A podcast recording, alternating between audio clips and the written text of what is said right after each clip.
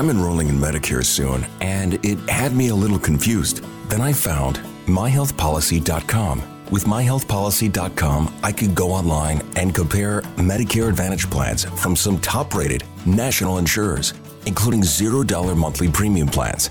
I can learn about plans in my area and talk with a licensed insurance agent if needed. MyHealthPolicy.com has made doing my research a whole lot easier. My choice, my Medicare, myhealthpolicy.com. New to Medicare?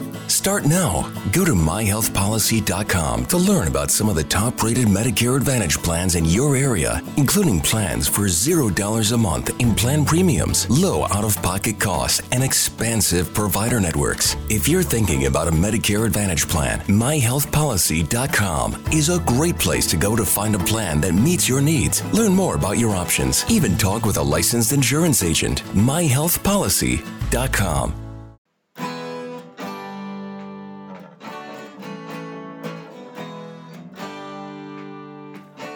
Bem-vindo a mais um podcast do Senhor Tanquinho. Eu sou o Guilherme. E eu sou o Rony, e aqui a nossa missão é deixar você no controle do seu corpo.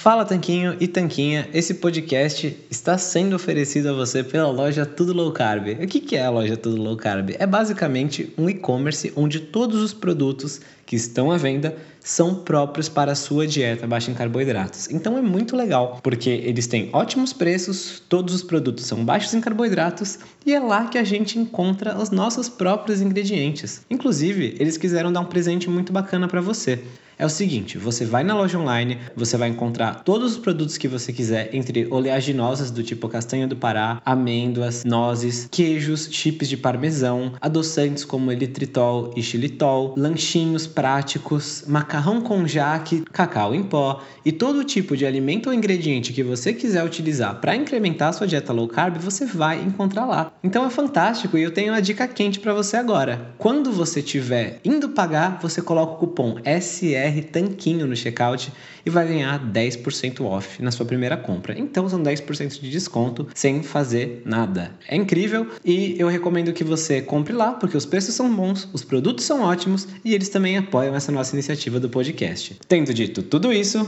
hora do show. Olá, Tanquinho! Olá, Tanquinha! Bem-vindos a mais um episódio do nosso podcast. Não sei se você já viu, mas recentemente nós fizemos alguns desafios pessoais para mostrar a viabilidade de comer saudável independentemente de suas escolhas e preferências alimentares. O que, que isso quer dizer exatamente? Quer dizer que nós falamos no nosso canal do YouTube e também em posts nas nossas mídias sociais sobre a dieta carnívora e sobre a dieta vegetariana, sendo que inclusive a gente está planejando um desafio 100% vegano. A gente documentou tudo isso no YouTube, então segue a gente lá se você ainda não nos acompanha lá, youtube.com.br Senhor Tanquinho, tem vídeo novo toda semana, mas aqui a gente quer falar sobre alguns aprendizados sobre esses desafios que a gente fez. Então pode começar, Rony. O que, que você aprendeu fazendo o seu desafio vegetariano? Bom, o nosso desafio da dieta vegetariana consistiu em uma semana comendo uma dieta low carb ou volacto vegetariana, ou seja, a gente incluiu ovos e laticínios junto aos vegetais da nossa dieta vegetariana. E o que eu tirei de aprendizado dessa dieta foi que é possível sim você fazer uma dieta low carb vegetariana. É possível você ingerir uma quantidade decente de proteínas. No caso, eu estava ingerindo pelo menos 2 gramas por quilo de massa corporal com essa dieta. E também é possível você não extrapolar suas calorias mesmo conseguindo atingir níveis adequados de ingestão de proteína. Além disso, a dieta vegetariana pode ser bem gostosa, porque você tem uma variedade incrível de vegetais que você pode incluir no seu dia a dia. Você pode fazer vários tipos de omeletes, que eu particularmente usei e abusei, e também comer diversos queijos maravilhosos, que principalmente o Guilherme comeu lá em Portugal. É verdade, eu fiz esse mesmo desafio com as mesmas regras, né, de não ter a deficiência de nutrientes, de ingerir proteína adequada, de não passar fome, de não gastar todas as nossas economias fazendo essa dieta. É verdade. No caso, também não utilizei suplementos de proteína. Então foram muitos aprendizados. Eu aproveitei bastante os laticínios à disposição e também aproveitei ovos, diversos tipos de vegetais e até mesmo algumas receitas baixas em carboidratos e ovo-lacto-vegetarianas e muito, muito saborosas. Eu aprendi também que muitas vezes na low carb a gente tem a ideia de que a gente, para montar um prato, só pegar uma carne e os vegetais e fica tudo certo. E geralmente fica mesmo. Porém, quando você tira a carne, talvez você tenha que pensar um pouquinho mais nos vegetais, nas combinações, em como você vai comer, em como você vai cozinhar, para ter uma nutrição mais adequada, até mesmo mais gostosa. Então, foi muito elucidativo e logo na sequência eu fiz um desafio 100% carnívoro. E fala aí pra gente então o que você aprendeu com esse desafio carnívoro, o que você gostou e o que você não gostou. No desafio carnívoro, eu percebi algumas coisas em relação ao vegetariano e foi muito bacana esse contraste. Eu percebi que eu precisava de muito menos quantidade de comida para ficar saciado, justamente por ela ser mais densa em termos de calorias e nutrientes e proteínas e gorduras.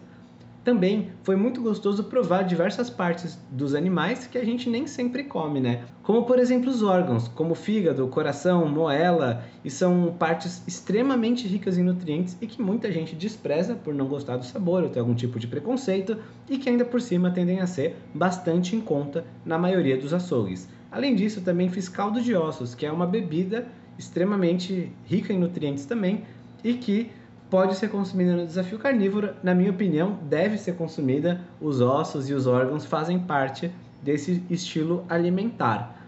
Eu gostei bastante do desafio, achei que foi bem fácil de seguir, bem prático. Usei muito uma grelha elétrica para fazer a maior parte das minhas preparações e gostei que não tinha que pensar em muita coisa. Por outro lado, não gostei de não poder comer nem uma saladinha, de não comer os vegetais por um tipo de restrição artificial, digamos assim como eu tenho o costume de comer bastantes vegetais já há vários anos, foi uma coisa um pouco estranha fazer essa mudança. Eu acho que no caso da carnívora você acaba sendo um pouco mais prático, porque como você falou, é só jogar uma carne na frigideira ou na churrasqueira e tá feito.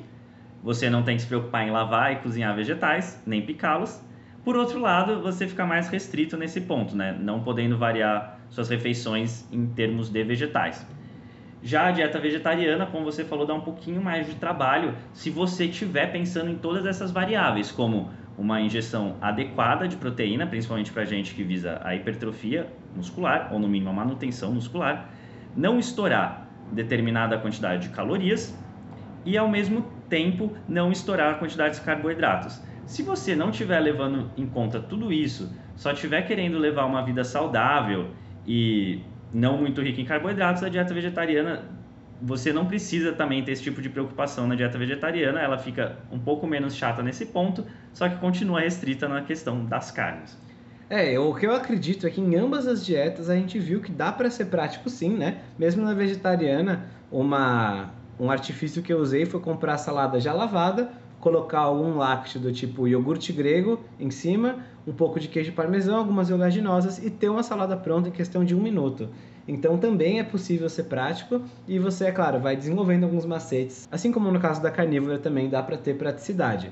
O que eu acredito é que nos dois estilos alimentares, por mais distintos que eles sejam, né, tanto a carnívora quanto a vegetariana, eles são versões mais hardcore de uma dieta low carb, porque é muito mais difícil você sair de casa e comer nessas restrições, mas ainda assim você consegue ser um estilo de vida low carb e consegue viver uma vida muito boa, né? Ela não vai atrapalhar enormemente a sua vida depois que você se acostumar. Então você ainda consegue treinar, trabalhar, ter energia. A gente sabe porque a gente fez tudo isso durante mais de uma semana em cada um desses estilos alimentares.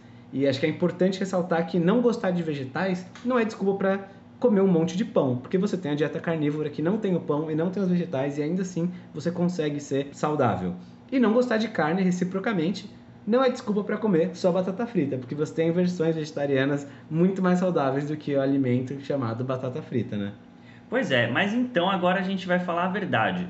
Qual delas é a mais saudável? Olha, antes de responder isso, eu queria dizer uma coisa que eu não gosto entre esses dois círculos de pessoas. A gente pesquisou bastante para fazer os vídeos, inclusive buscando comunidades e blogs de pessoas que vivem esses estilos alimentares há mais tempo, para ver o que eles falam, pegar dicas, ideias do dia a dia. E uma coisa que eu não gosto é de ver muitas pessoas transformando a dieta deles em um tipo de religião, especialmente pessoas que tentam distorcer a realidade para caber na dieta, ideologia ou preferência delas. Por exemplo, a pessoa é vegana, tudo bem, eu respeito a escolha de qualquer pessoa a respeito da alimentação, porém o que eu não aceito é quando a pessoa usa o argumento de que ela é vegana para difundir informações erradas, do tipo de que carne faz mal ou de que comer ovo equivale a fumar cigarro. E o fato é que carne não processada não faz mal e o ovo é super nutritivo.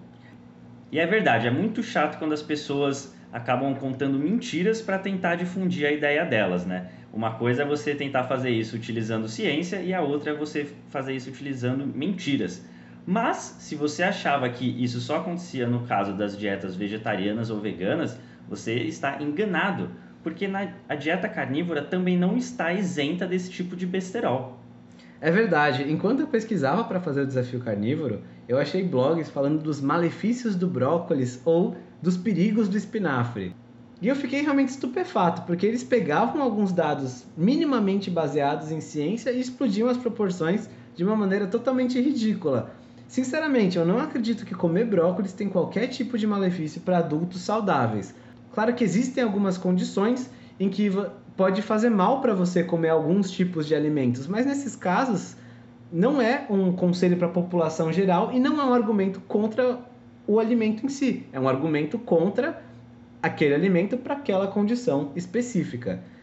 Até porque se a gente fosse fazer a intersecção entre as dietas, até porque se a gente fosse fazer a intersecção entre tudo que essas pessoas falam que faz mal, a gente acabar numa dieta que a pessoa tem que se alimentar de luz, basicamente, né? Por quê? Carne faz mal, ovo faz mal. Vegetal, como a gente acabou de ver, algumas pessoas que seguem carnívora dizem que faz mal. Então o que, que sobra pra gente? Sobra açúcar, né? Acho que talvez seja essa a grande sacada da indústria, porque muitas das pessoas acabam pensando a carne faz mal, eu não posso comer, o brócolis faz mal, não posso comer, vou continuar comendo só o que eu gosto, então sem me preocupar com a minha saúde, já que eu só tenho informações conflitantes.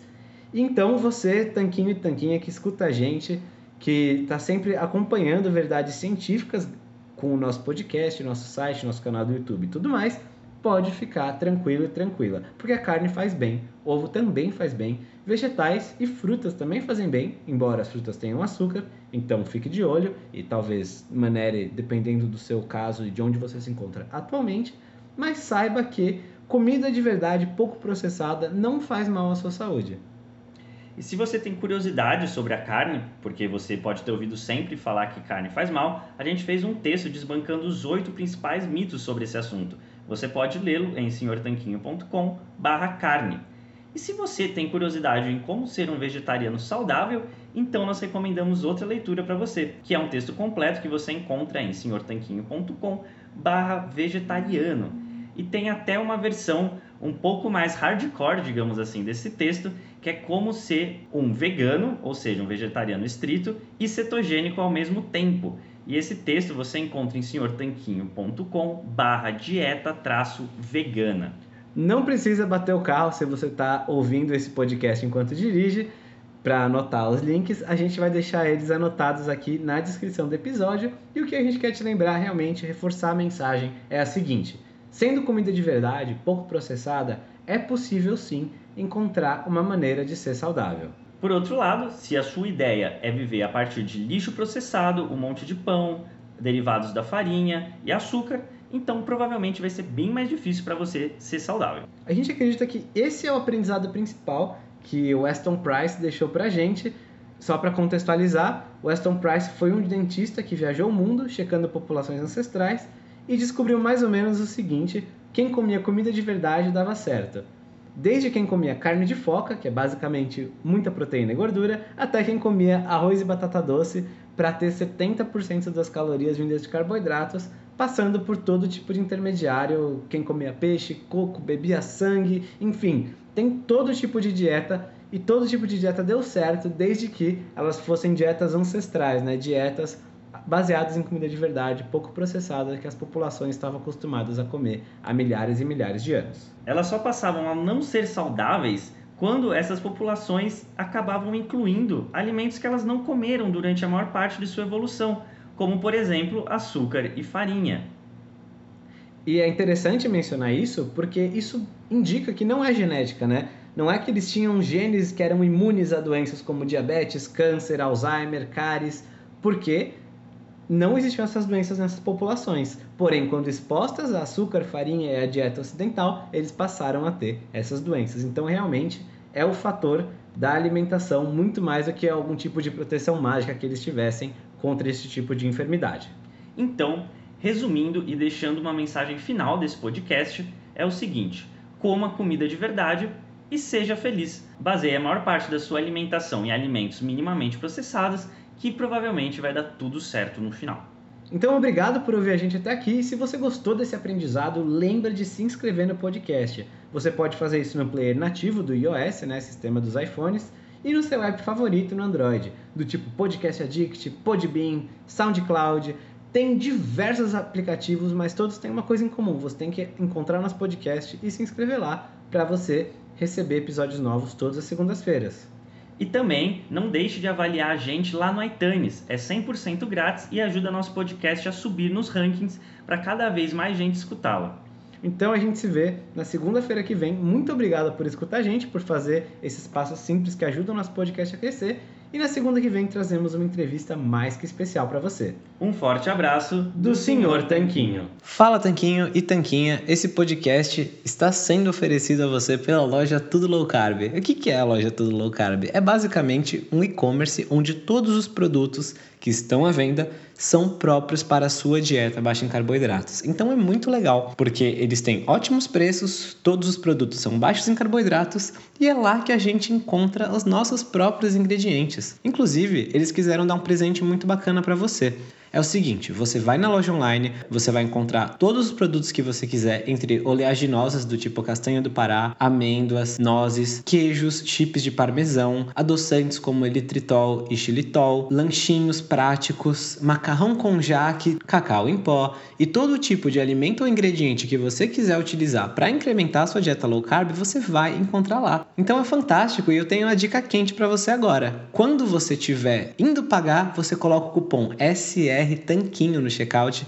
e vai ganhar 10% off na sua primeira compra. Então são 10% de desconto sem fazer nada. É incrível e eu recomendo que você compre lá porque os preços são bons, os produtos são ótimos e eles também apoiam essa nossa iniciativa do podcast.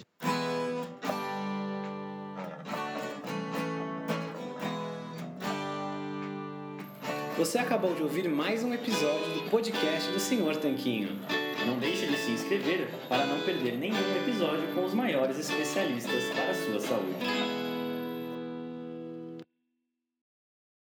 New to Medicare? Go to myhealthpolicy.com. With myhealthpolicy.com, you can compare plans from some of the nation's top insurers. Start now to find a plan and apply online. myhealthpolicy.com makes it easy to find a Medicare Advantage plan in your area, including plans for $0 a month in plan premiums, low out of pocket costs, and expansive provider networks. My decision, my Medicare, myhealthpolicy.com.